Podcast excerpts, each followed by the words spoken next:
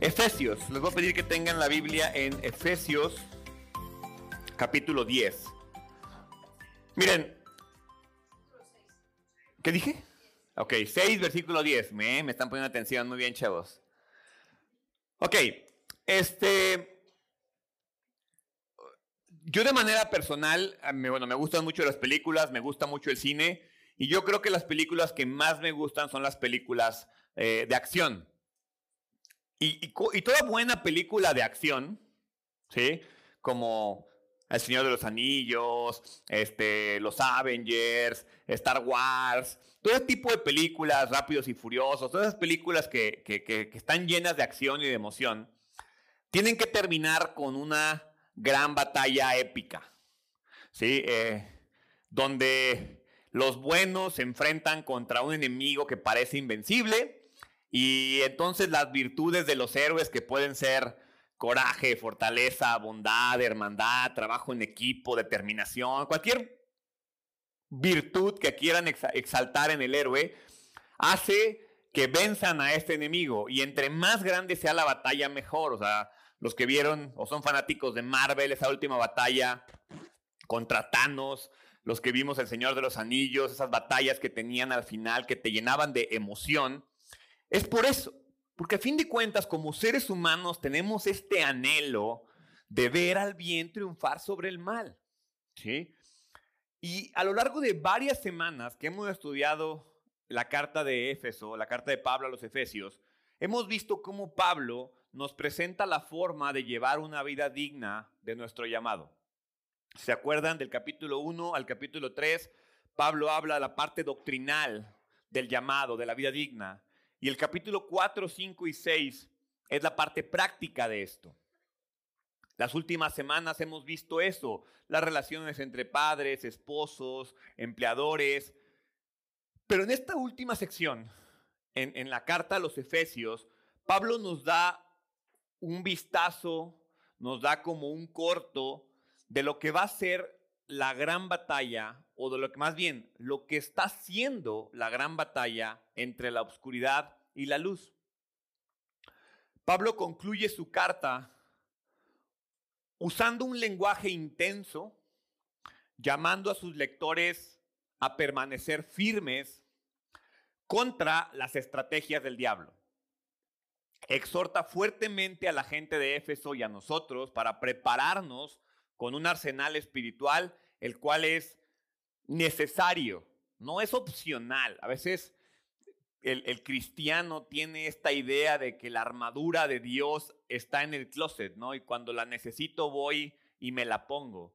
O, necesito hoy el cinturón y voy y me lo pongo. Necesito hoy el casco y voy y me lo pongo. Pero la realidad es que es es una armadura y es un arsenal espiritual que tú y yo tenemos que traer puestos si queremos seguir cumpliendo lo que Dios quiere para nosotros.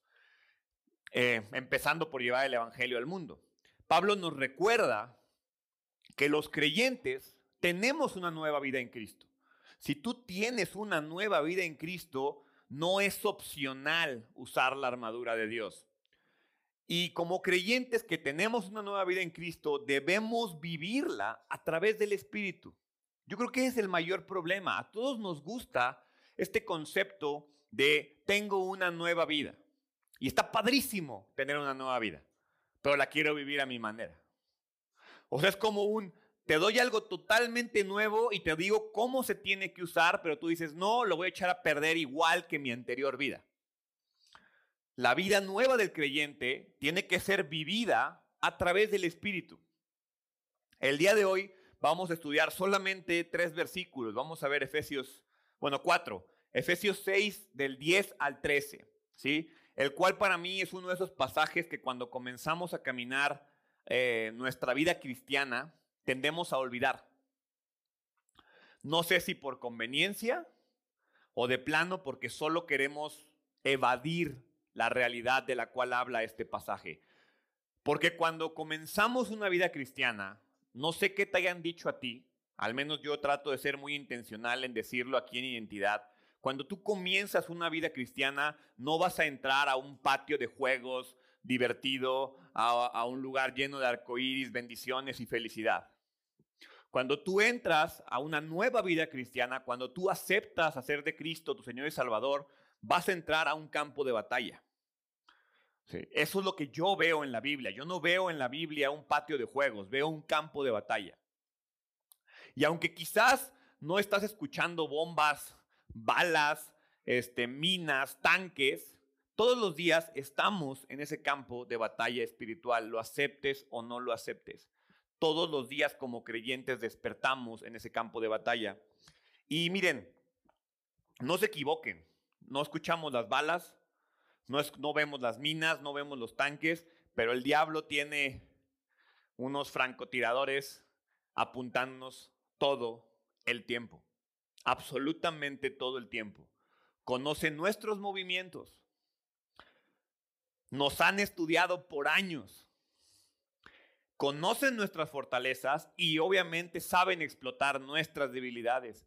Son maestros de psicología, son expertos en la naturaleza humana, nos conocen mucho mejor, muchísimo mejor de lo que nosotros los conocemos a ellos. Y no importa si eres un nuevo creyente o si ya eres un viejo lobo de mar en esto de caminar con Cristo, no importa si eres espiritualmente fuerte o si eres espiritualmente débil. No importa si estás bien entrenado o eres un bebé espiritual. Satanás, su ejército, solo tiene un objetivo y ese es destruirte. Su plan es derribar a cuantos les sea posible. Y Pablo nos describe lo que tenemos que hacer. Pablo nos va a decir y nos asegura que sin importar lo que hagamos, siempre podemos estar a salvo. Porque tenemos este concepto y para mí hoy en día cada vez lo veo más. Ayer platicaba con Sari y lo veíamos en la tele, o estaba viendo los Power Rangers con mis hijos. Yo estaba bien emocionado porque el Power Ranger azul con el cual yo crecí salen estos nuevos Power Rangers. Y no manches, qué chido. Y estoy sentado viendo a mis hijos y casualmente en los Power Rangers, los que crecieron en mi generación, yo no me acuerdo que haya habido una relación de noviazgo en los Power Rangers. Quizás sí, quizás no me fue evidente. En estos nuevos Power Rangers hay una nueva relación de noviazgo entre mujeres. ¿Por qué? ¿Cuál es la necesidad? Eso es el ataque del diablo a nuestros hijos. Ese es el ataque del diablo a nosotros. Es, tenemos este concepto de que el diablo llega con una cadena, llega con bolas de metal a encadenarnos en el pecado y que nos va a hacer que tú y yo sucumbamos ante su pecado y vas a decir, no, diablo, no, no, huye, no. Por supuesto que no, porque si el diablo se apareciera frente a nosotros y llegara con cadenas, si te dijera, mete a la cárcel, ¿qué es lo que haríamos? Corremos. Pero no, el diablo llega con un eslabón, te lo da, ah, está bien bonito, lo traes jugando, y después llega con otro y tú, ah, mira, embonan, y de pronto cuando acuerdas, tú solito armaste la cadena con la que te tiene prisionero el diablo.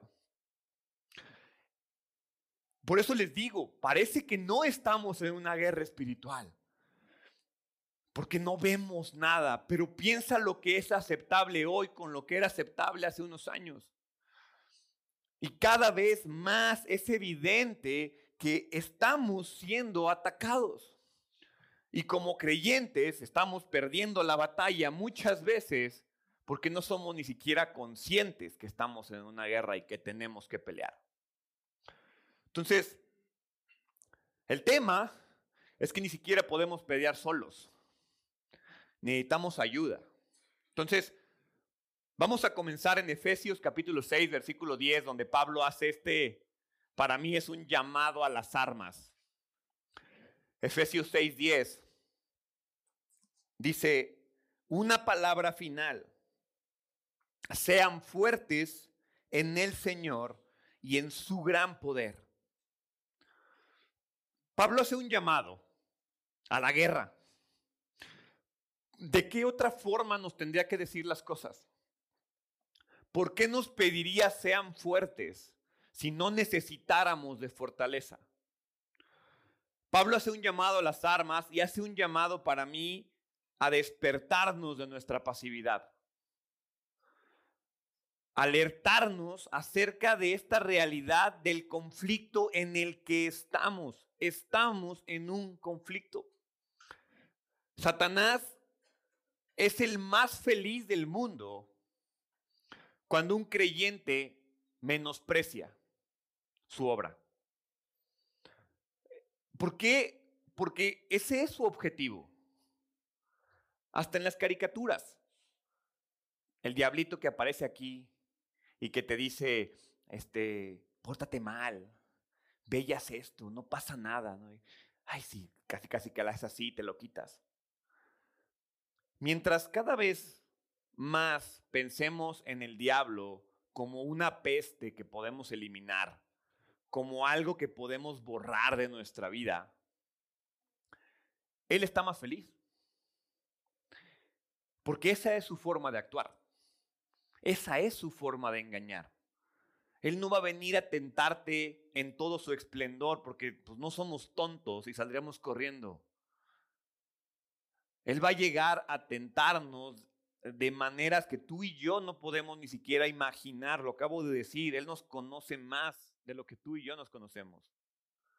Entonces, alguna vez lo mencioné, el lugar preferido donde nos quiere el diablo es sentados en una iglesia, creyendo que somos creyentes y no viviendo nuestra fe, creyendo que somos buenas personas. Ese es el mayor engaño. Ahora, quiero que pongamos atención a la naturaleza del arsenal que tú y yo tenemos a nuestra disposición.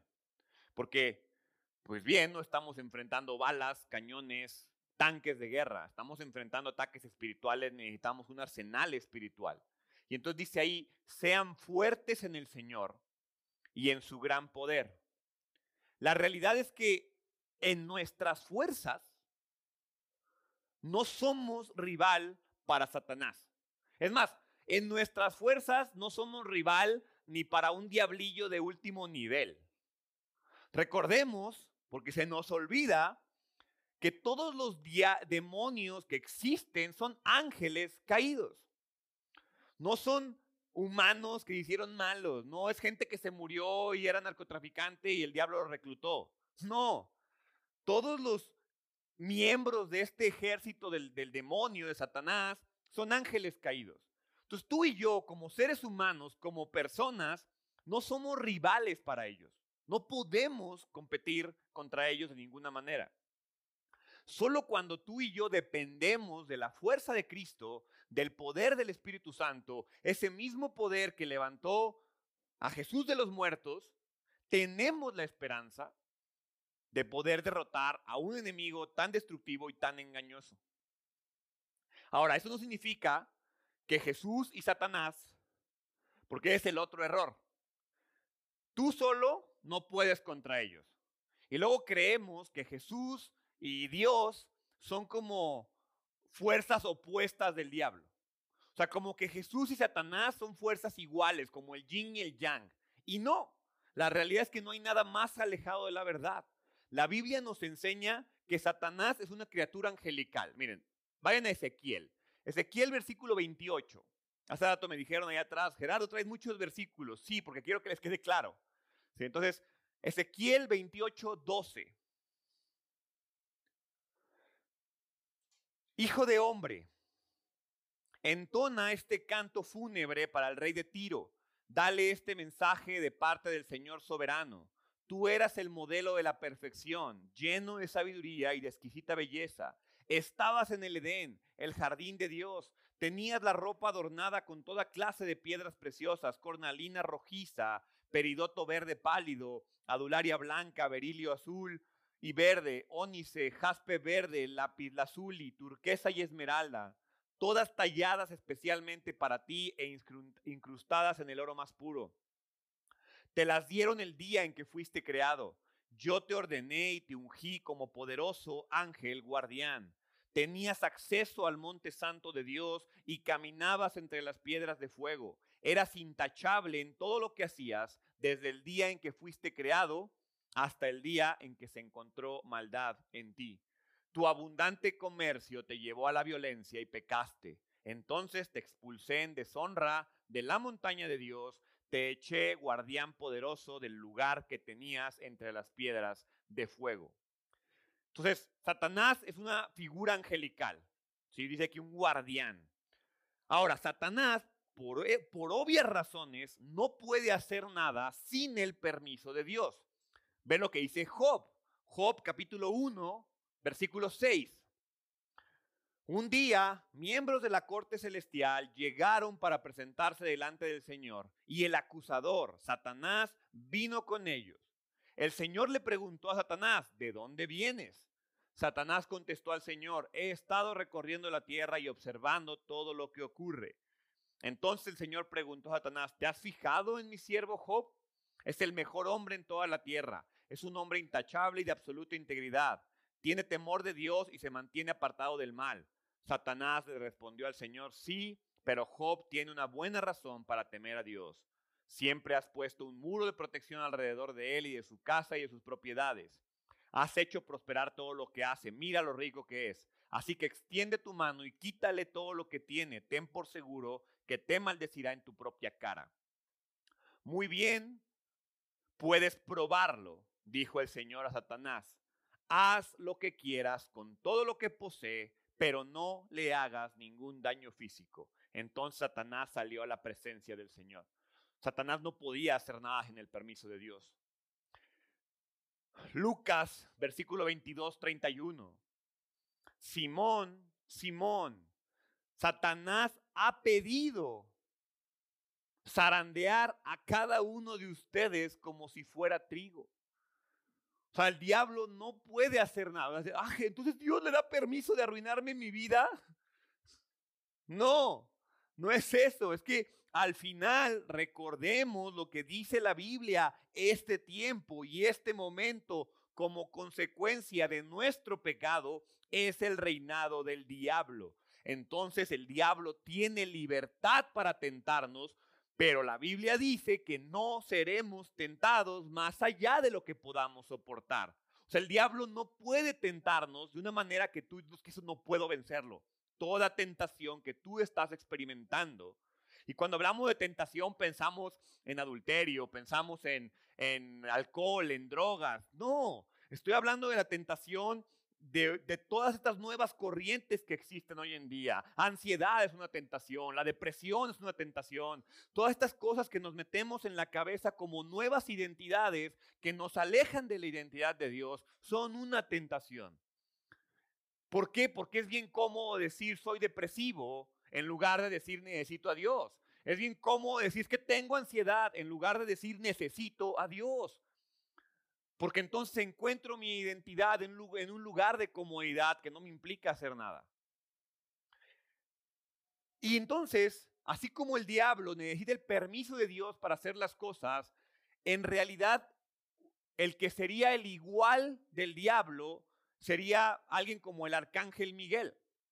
Si tú ves Judas 9, en Judas 9, bueno, 1.9, dice, pero ni siquiera Miguel, uno de los ángeles más poderosos, se atrevió a acusar al diablo de blasfemia, sino que simplemente le dijo que el Señor te reprenda. Esto ocurrió cuando Miguel disputaba con el diablo acerca del cuerpo de Moisés.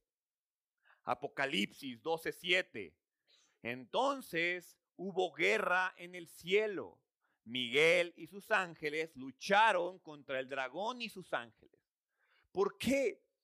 Porque si Dios llegara, truenan los dedos y se acaba todo. No son fuerzas iguales. Es más, Satanás no me está escuchando en este momento. Así de sencillo. Él está viendo qué pasa en Nuevo León tal vez o allá en las guerras de Ucrania. Veto a saber, porque Él no es omnipotente, Él no es omnipresente. Quizás algún diablillo que ande por aquí de chismoso le irá a decir lo que estoy diciendo de Él. ¿Sí? Pero la realidad es que tenemos este concepto incorrecto en el cual o actúo como que no pasa nada, no hay guerra espiritual, o, ay no, el diablo. Y, no, ese es el concepto incorrecto que tenemos y eso es lo que Pablo quiere aclarar en su carta. ¿sí? El diablo es el enemigo y es el acusador de los humanos. Él nos ve como un enemigo a nosotros. ¿sí? Zacarías, Zacarías 3, versículos del 1 al 2. Entonces el ángel me mostró a Jesúa, el sumo sacerdote que estaba de pie ante el ángel del Señor. El acusador Satanás estaba allí a la derecha del ángel y presentaba acusaciones contra Jesúa. Entonces el Señor le dijo a Satanás, yo, el Señor, rechazo tus acusaciones, Satanás. Así es, el Señor que eligió a Jerusalén te reprende. Este hombre es como un tizón en llamas que ha sido arrebatado del fuego. Primera de Pedro, capítulo 5, versículo 8. Estén alerta, cuídense de su gran enemigo, el diablo, porque anda al acecho como un león rugiente buscando a quien devorar. Entonces, no debemos negar que Satanás tiene poder para atacarnos, que Satanás tiene poder para tentarnos, que Satanás tiene poder para destruirnos. No lo podemos negar, pero tampoco le podemos dar más poder del que tiene. ¿Sí?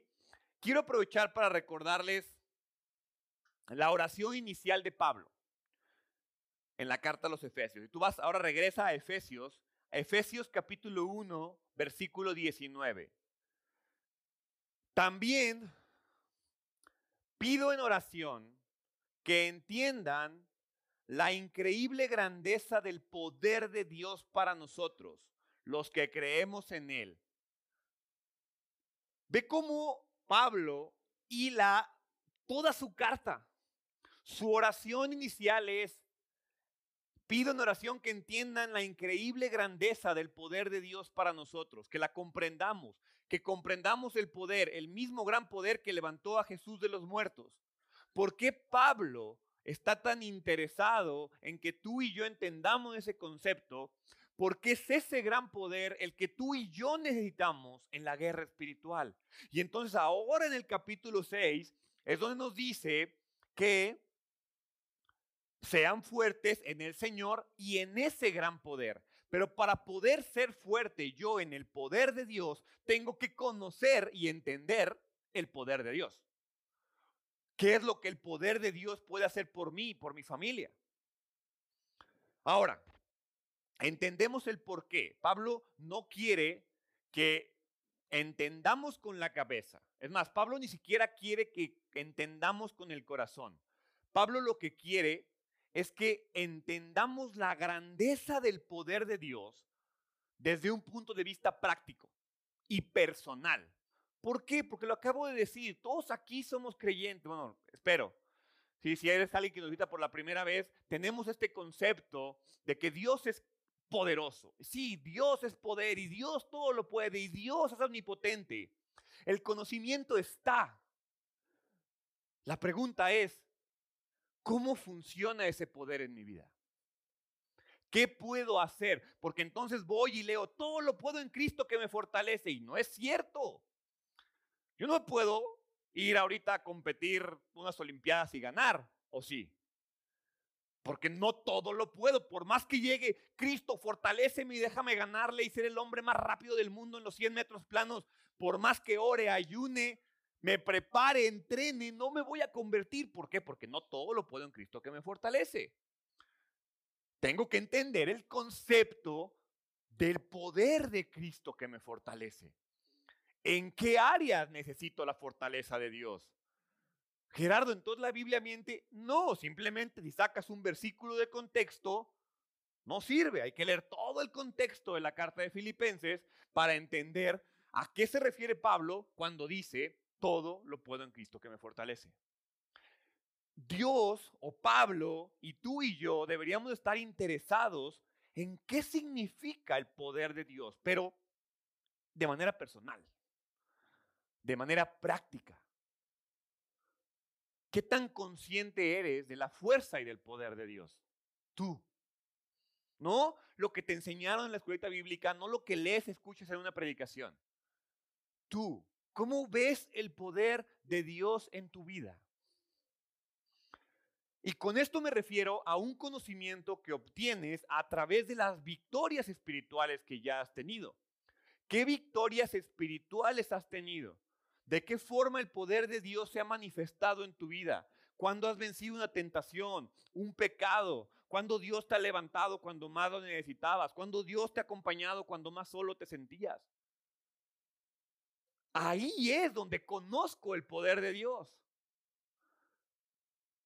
El poder de Cristo es el que me va a defender ante cualquier ataque del Satanás. Pero para yo poder, es como si ahorita a mí llegan y me dan una AK-47 desarmada, ¿qué voy a hacer con ella?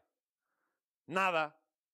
Si no llega alguien que me diga, mira, se arma así, ten, y ya me la da cargada con balas, porque luego para quitarlas, pues ven las películas que se ven pro y andan acá Rambo y le quita así bien rápido y dispara así de ciegas, pega en tres árboles y le da en la cabeza a un vato, pues él lo hace. ¿Por qué? Porque él sabe usarla. Tú y yo no sabemos usar las armas de Cristo. Sabemos que están, sabemos que las tenemos, pero no sabemos usarlas. El poder de Cristo me puede defender contra cualquier ataque, pero tengo que saber usarlo. Y entonces, ¿cómo uso la fuerza de Dios? Versículo 11, Efesios 6, 11.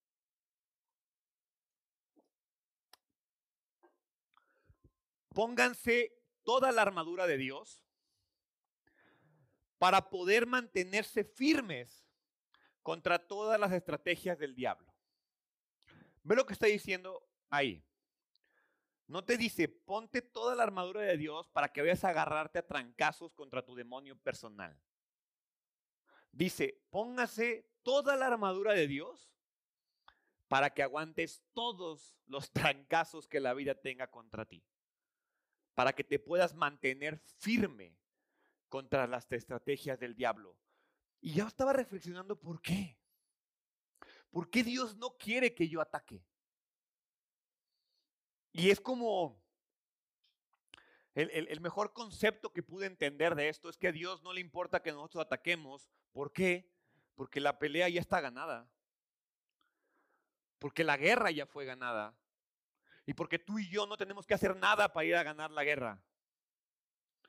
Lo que Dios quiere es que tú lleguemos al final de la guerra. Que tú y yo podamos permanecer parados durante toda esta guerra y sin importar lo que nos pase enfrente, tú y yo salgamos adelante. Que nos mantengamos firmes contra cualquier estrategia del diablo. Quiero usar la fuerza de Dios, me tengo que poner la armadura de Dios. Las próximas semanas vamos a ver específicamente los elementos de la armadura. Pero dado que yo estoy peleando una pelea espiritual, solo una armadura espiritual me puede proteger. Y fíjate lo que dice ahí, pónganse la armadura de Dios. No es mi armadura. Es la armadura de Dios. ¿Por qué? Porque yo no me puedo proteger solo. Pero si nos ponemos la armadura de una manera espiritual, voy a poder lograrlo. ¿Por qué? Porque no hay forma, no hay manera en que tú y yo tengamos la suficiente fuerza mental emocional y física. Si tú te sientes cansado, si tú te sientes deprimido, si tú te sientes ansioso, si tú te sientes preocupado, si tú sientes que no la libras, es porque estás peleando con tu armadura. Porque cuando yo me enfoco en lo que Dios me da, ahí encuentro la fuerza que yo necesito para salir adelante. Más adelante vamos a estudiar esos detalles de la armadura, pero por ahora es suficiente que entendamos que Pablo usa la ilustración de la armadura como una referencia para la gente de Éfeso, porque ellos todo el tiempo veían armaduras, veían a los soldados romanos. La armadura que Pablo usa es la armadura de los, de los romanos, esta armadura que es un escudo gigantesco que prácticamente así como en la película de Espartanos te puedes cubrir así con él ¿sí? Un casco, unas sandalias cómodas pero resistentes, un cinturón que detiene todo, ¿sí? Si, tú buscas en Google armaduras romanas, vas a poder entender los elementos. Seguramente Pablo usa esa ilustración porque Pablo estaba prisionero en una cárcel en Roma. Y entonces seguramente todo el día veía soldados con esas armaduras y dijo, es que eso es lo que Dios nos provee.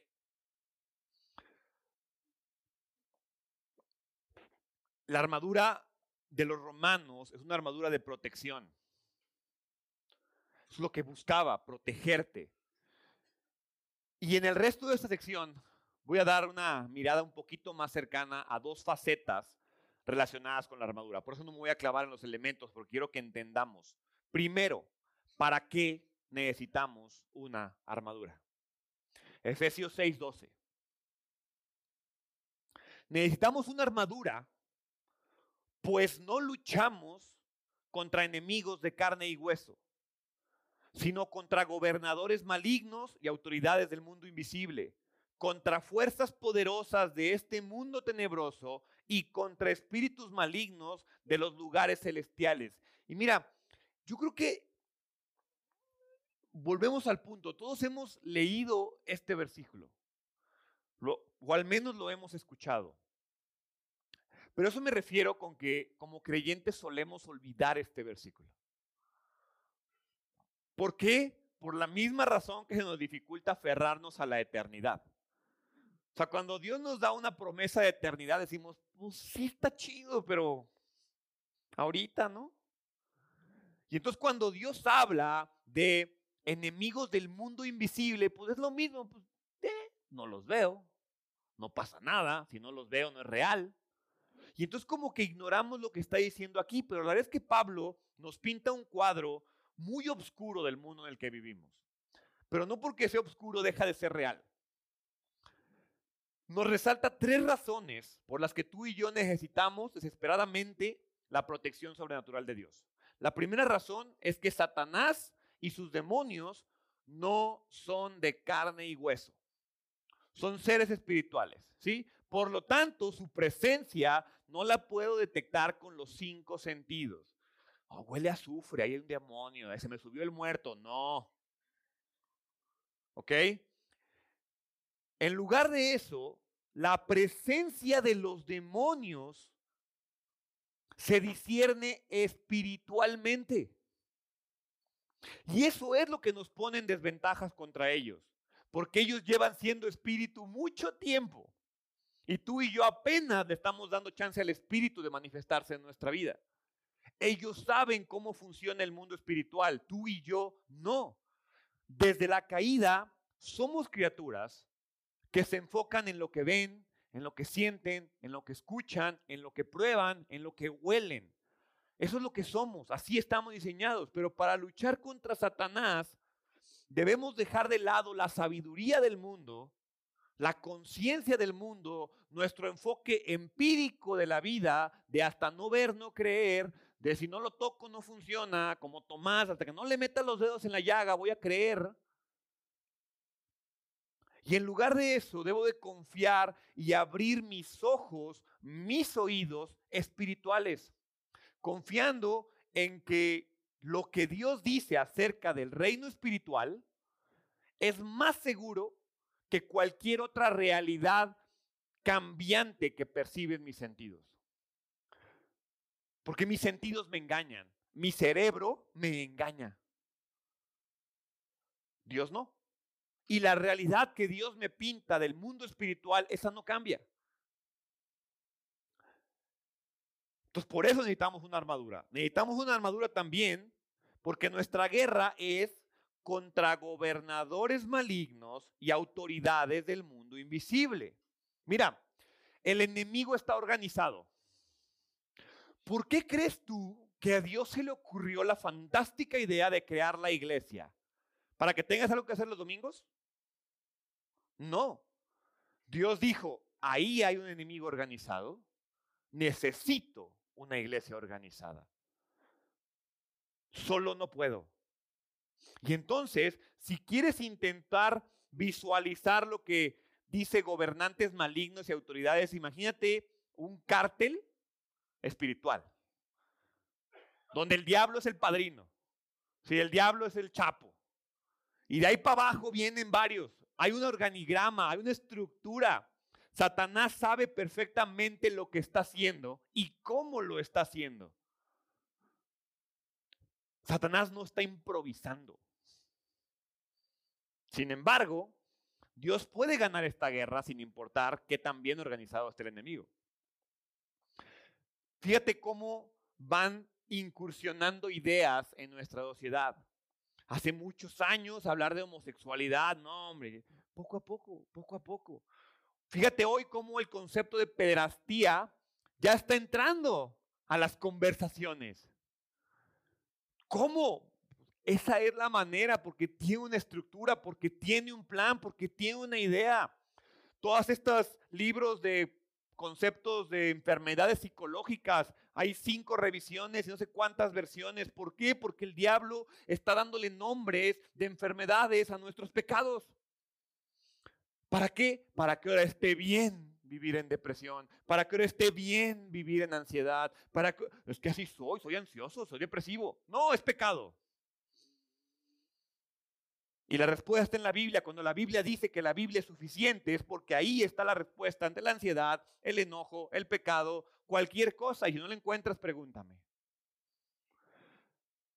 Tercero, enfrentamos fuerzas poderosas que somos incapaces de, dimensionar. Satanás no tiene conciencia. Satanás no tiene compasión, no tiene remordimiento, no tiene moral. Él no se va a tentar el corazón por nosotros. Él se alimenta del dolor, él se alimenta de la angustia, él se alimenta de la inmundicia. Como humanos, nos es muy relacionado muy complicado relacionarnos con este concepto de tal perversidad. Porque nosotros al final, por más malo que seamos, tenemos cierto sentido de compasión.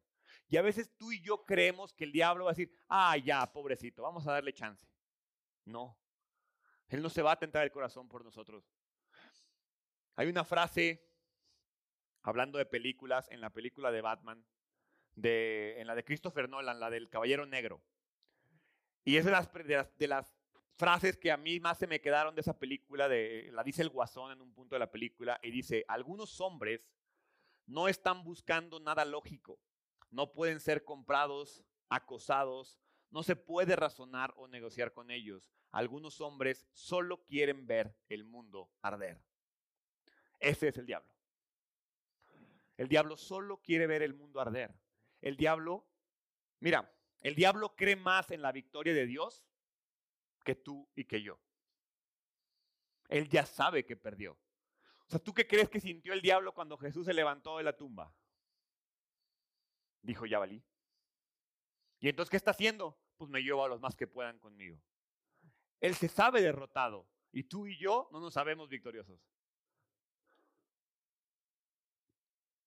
Y entonces vemos las pruebas de su depravación todos los días. Crímenes violentos, guerras devastadoras, engaños religiosos, deterioro moral, corrupción política. Todos los días vemos su depravación y seguimos sin creer en él. Solo es cuestión de que veamos a nuestro alrededor, que prestemos atención al pecado que está en nuestras propias vidas, en tu egoísmo, en tu vanidad, en tu maldad, en nuestros matrimonios, en nuestras familias, en nuestros vecindarios, en nuestras iglesias. Ahí está el diablo. Ahí está su presencia, ahí está su marca. Efesios capítulo 2, versículo 1 al 3, lo leímos hace algunas semanas. Ante, antes ustedes estaban muertos a causa de su desobediencia y sus muchos pecados. Vivían en pecado igual que el resto de la gente, obedeciendo al diablo, el líder de los poderes del mundo invisible, quien es el espíritu que actúa en el corazón de los que se niegan a obedecer a Dios. Todos vivíamos así en el pasado, siguiendo los deseos de nuestras pasiones y la inclinación de nuestra naturaleza pecaminosa.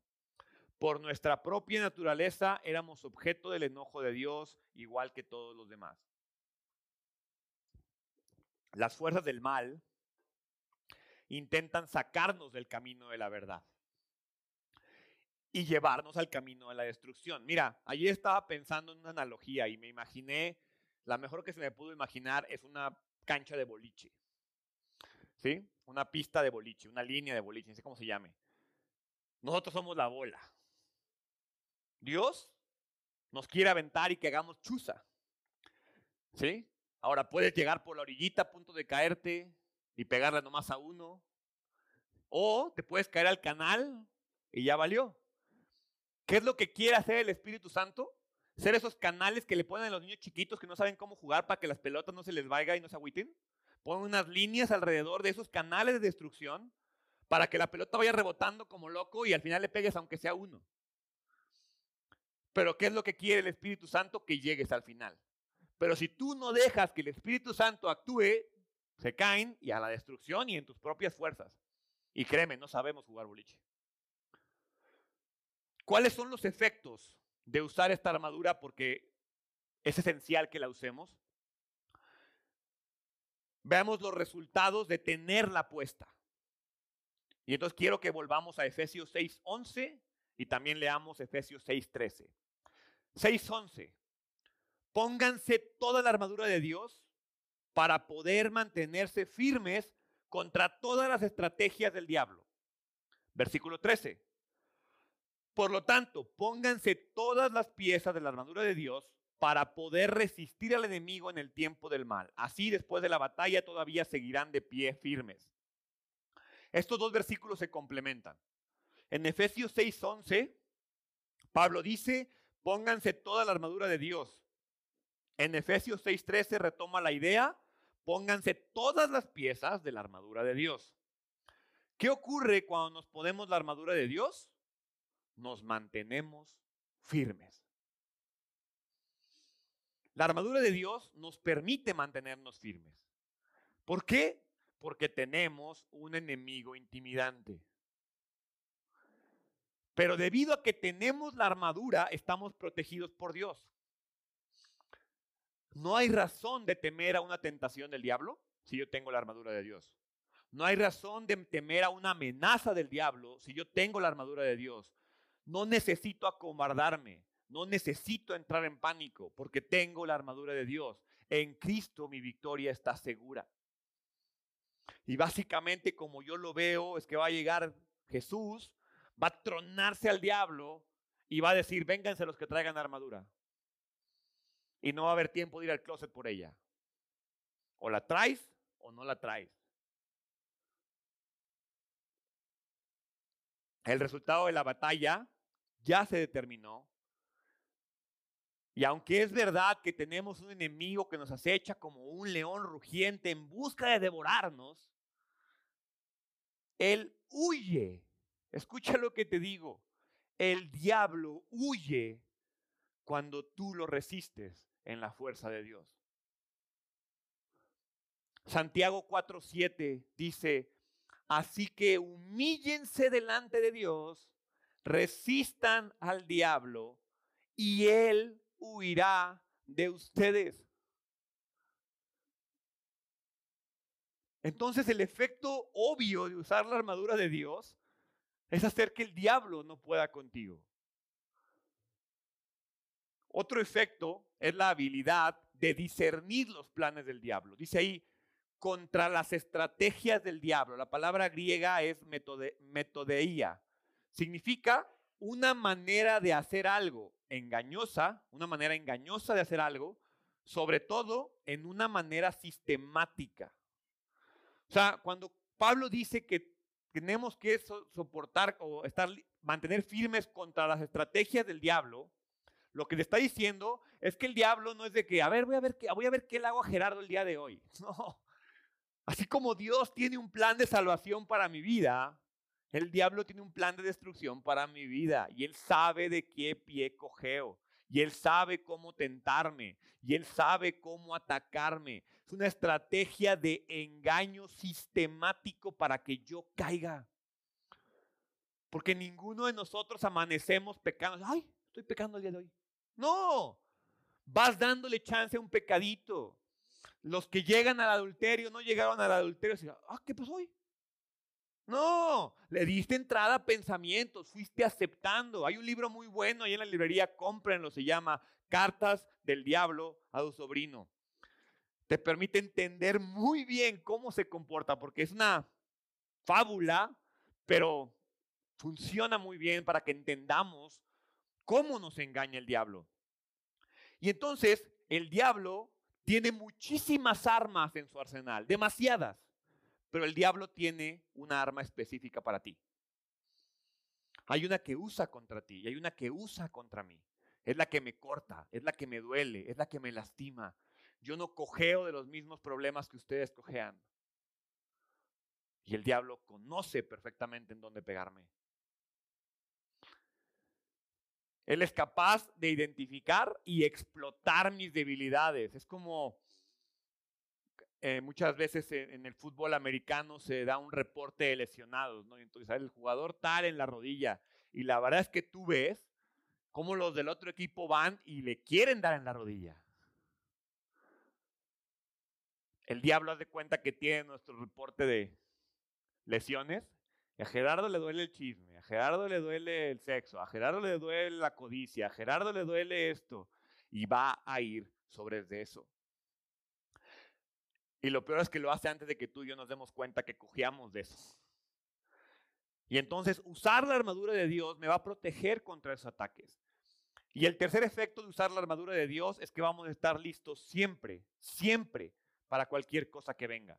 Si la tienes guardada en el closet, no vas a estar listo. No te va a dar tiempo de ponértela. Lucas capítulo 4, versículo 13. Porque así es como se comporta el diablo cuando el diablo terminó de tentar a Jesús, lo dejó hasta la siguiente oportunidad. El diablo no es intenso. El diablo es bien paciente y va a esperar la mejor oportunidad para tentarte. Cuando te rompen el corazón, cuando pierdes el trabajo, cuando tienes un familiar enfermo, cuando debes mucho dinero, cuando no la ves llegar, cuando tu cuerpo no está en el mejor lugar, cuando un amigo te rompe la cara, cuando... En ese momento es cuando el diablo dice, ahí es mi momento. El diablo no te va a tentar cuando estás caminando en victoria en el Espíritu. No, ¿para qué me meto con él ahorita? Pero es paciente. Está ahí como un león esperando la mejor oportunidad para hacerte caer. Si Satanás se comportó así con Jesús, ¿por qué crees que no se va a comportar así contigo? ¿Por qué no somos conscientes de eso? Y os quiero terminar con tres principios, muy cortos, muy sencillos, al respecto de esta batalla espiritual que tú y yo podemos aplicar de manera personal en nuestras vidas. Principio número uno. Parece obvio, pero no quiero que se te olvide. Ningún ataque del enemigo, repito, ningún ataque del enemigo es más fuerte que Dios. Los ataques de las fuerzas del diablo son poderosos, sí, pero no perdamos la realidad. Y se trata de permanecer firmes en la seguridad de Cristo. Ni siquiera yo tengo que pelear la batalla. Cuando la Biblia habla de pelear la buena batalla, no se refiere a esta batalla. Pelear la buena batalla es yo vivir mi fe, es caminar en fe. Pero Dios no espera que yo me ponga a pelearme con los enemigos. Esa batalla la gana Dios. Entonces, se trata de yo permanecer firmes. ¿Por qué? Porque nada es más fuerte que el Espíritu de Dios en mí, si yo se lo permito. Si tú sientes que no puedes mantenerte firme, si tú sientes que tambalea tu fe, si tú sientes que las cosas no están funcionando en tu vida, lo que tienes que preguntarte no es por qué no funcionan. Lo que tienes que preguntarte es, ¿el Espíritu de Dios vive verdaderamente en mí? Porque si el Espíritu vive en ti, el Espíritu trabaja en ti. Entonces, ni siquiera estoy hablando de que ya hayas, de que no hayas experimentado el nuevo nacimiento de gracia. Me refiero a que si tú eres consciente y le permites al Espíritu trabajar en ti, porque solo los que le permiten al Espíritu trabajar en sus vidas pueden permanecer firmes. Segundo principio, así como ningún ataque del enemigo es más fuerte que Dios, ninguna estrategia del enemigo puede penetrar la armadura de Dios. Pero para que funcione la traigo que traer. Sin protección estás expuesto. Sin la armadura estás expuesto. Pero si tú naces de nuevo y te pones la armadura, estás protegido ante lo que sea. Primera de Pedro, capítulo 1, versículo 3. Primera de Pedro 1, 3. Que toda la alabanza sea para Dios, el Padre de nuestro Señor Jesucristo. Es por su gran misericordia que hemos nacido de nuevo, porque Dios levantó a Jesucristo de los muertos. Ahora vivimos con gran expectación. Versículo 5. Por la fe que tienen, por la fe que tienen, Dios los protege con su poder hasta que reciban esta salvación la cual está lista para ser revelada en el día final a fin de que todos la vean. Si no te sientes protegido, es porque te falta fe. Es una relación directa. Más fe, más protección. Más fe, más protección. Te sientes desprotegido, te falta meter a la fe. Si eres un creyente y estás peleando en tus fuerzas, te va a faltar protección. Entonces, o sigues peleando tus fuerzas o dejas que Dios te abrace y te proteja. Principio número tres, ningún mal del enemigo, ningún mal del enemigo puede prevalecer sobre la iglesia de Dios. No es bueno que el hombre ande solo. No podemos ir solos. No debemos ir solos. Primera de Corintios 6, 19. No se dan cuenta de que su cuerpo es el templo del Espíritu Santo, quien vive en ustedes y les fue dado por Dios. Ustedes no se pertenecen a sí mismos. Y Primera de Corintios 3, 16. De nuevo, no se dan cuenta que todos ustedes juntos son el templo de Dios. Todos ustedes juntos son el templo de Dios y que el Espíritu de Dios vive en ustedes. Dios destruirá a cualquiera que destruya este templo, pues el templo de Dios es santo y ustedes son este templo. Y Efesios 2:21, estamos cuidadosamente unidos en Él. Estamos, no estoy unido en Él. Estamos como comunidad unidos en Él. Y vamos, plural, formando un templo santo para el Señor. Por medio de Él, ustedes los gentiles también llegan a formar parte de esa morada donde vive Dios mediante su Espíritu. ¿Quieres estar preparado para permanecer firme? Permanece cerca del pueblo de Dios. Termino con Hebreos 10:23.